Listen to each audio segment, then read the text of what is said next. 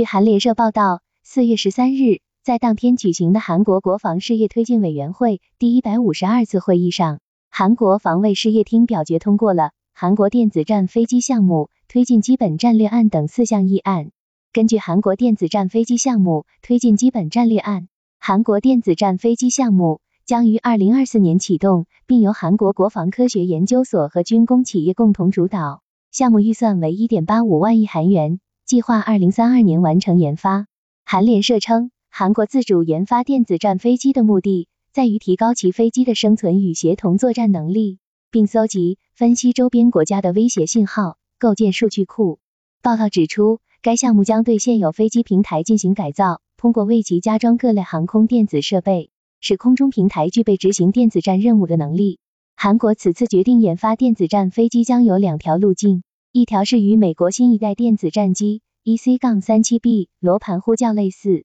从现有的喷气式客机改装而来；另一条则是改装其正在研发中的 KF 杠21用现有平台改装电子战飞机。最近的例子是美国的 EC 杠 37B 该机由湾流 G550 公务机平台改造而来。多年来，这种将小型喷气式飞机作为特种飞机改造平台的例子比比皆是。对于韩国来说，选择这条路径有利于推进项目进度。韩国航空工业不具备自主研发喷气式公务机以及体量更大的民用飞机平台的能力，因此直接从他国采购改装平台，比起自己生产来说成本更低，可行性更高，生产周期更短。而这样的平台对比战斗机来说，优势在于航程更远，可搭载的机组人数更多，能实现更复杂的电子战计划。但另一条路径。则体现了其对于 KF-21 项目的信心。二零二三年二月，韩国航空航天工业集团宣布 KF-21 双座型首飞成功，这意味着 KF-21 以后具备发展为电子战飞机的潜力。二十世纪八十至九十年代，韩国把握美日贸易摩擦的关键时期，借助美国产业转移，实现了在电子产业领域的弯道超车。在韩国政府的扶持下，以三星、LG 集团。SK 海力士为首的一批电子产业实体在半导体、智能手机、存储芯片、显示屏等多个领域跻身全球前列。不过，韩国电子产业的短板也很明显：一是过于注重存储和显示面板等技术领域，偏科严重；二是原材料和设备一直无法实现百分之一百的自给自足；三是小企业活力不足，产业过度依赖知名集团。而对比汽车、手机等日用消费品。战机，尤其是电子战飞机所需要的电子设备，运行环境更严苛，对于体积、重量和运行精度的要求更高。这对于韩国目前的电子产业来说，无疑也提出了极高的挑战。在 KF-21 的研发中，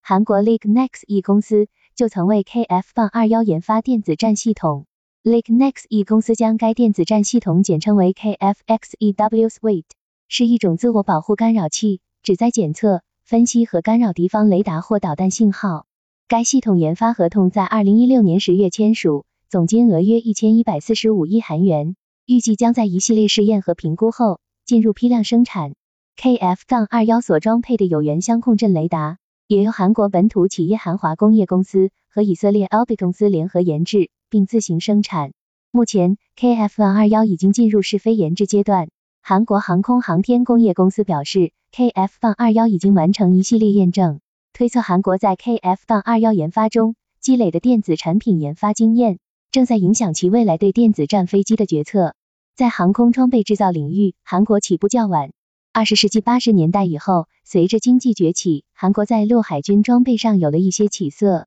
研发制造出一批舰艇、坦克、火炮等装备。但在航空工业领域一直先有成果。进入二十一世纪后，依托其独有的地缘政治关系，韩国通过与美国在 T-50 教练机项目上的合作研发和制造，并在国际军贸市场中获得了一些用户。KF-21 从某种意义上来说，也是一型韩国主导、多国合作的战机，其航空发动机、机载武器、雷达等关键系统，要么直接采购自海外供应商，要么通过联合研发的形式获得技术转让，与韩国早年间汉江奇迹的经济崛起模式类似。韩国航空工业的格局与日本航空工业类似，由政府主导产业政策，并选定几家大型私人公司，在资金、政策、技术人才等方面予以扶持，再由这一批头部企业带动产业下游中小型供应商。一九九七年亚洲金融危机后，韩国政府整合多家陷入困境的航空制造商，联合成立了韩国航空航天工业公司，并由此衍生出聚集在韩国庆南地区的航空产业集群。以其在航空领域的积累来说，在短时期内实现 T- 杠五零的制造、出口，以及 KF- 杠二幺的试飞成功，给予了韩国航空工业以极大的信心。同时，在美国未来战争形态思潮的影响下，韩国对于航空电子装备的重视也更上一层楼。因此，此次新型电子战飞机研究计划的提出，是韩国航空工业发展的必然结果。二零一九年，文在寅政府时期曾对美国数次提出军事采购需求。当时，美国防务新闻曾评论道，韩国向美国频繁提出军购，并不断加强自身军事实力的目的之一，是为了将韩军的战时指挥权从驻韩美军手中收回。二零一九年，韩国前总统文在寅在访美时明确提出，希望采购一部分用于情报、监视和侦察的机载航电系统。当时这一需求并未得到美国的支持，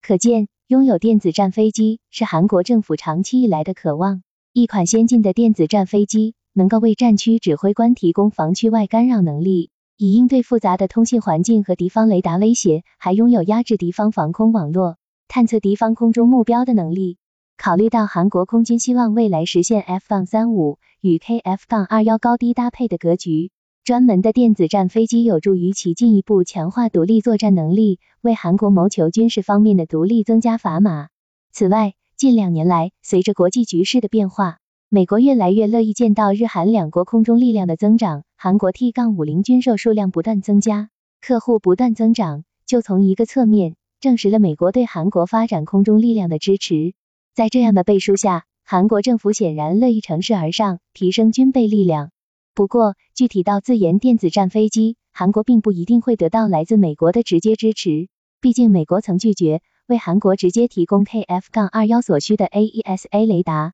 或者进行技术合作。此外，出于加强印太地区盟友军事协作水平的角度，美国也可能直接向日、韩、印度。澳大利亚等盟国直接出售美制武器，以提升其装备的互操作性。因此，像 EC-37B 罗盘呼叫这类美军电子战机，有可能成为韩国自研电子战机的最大竞争对手。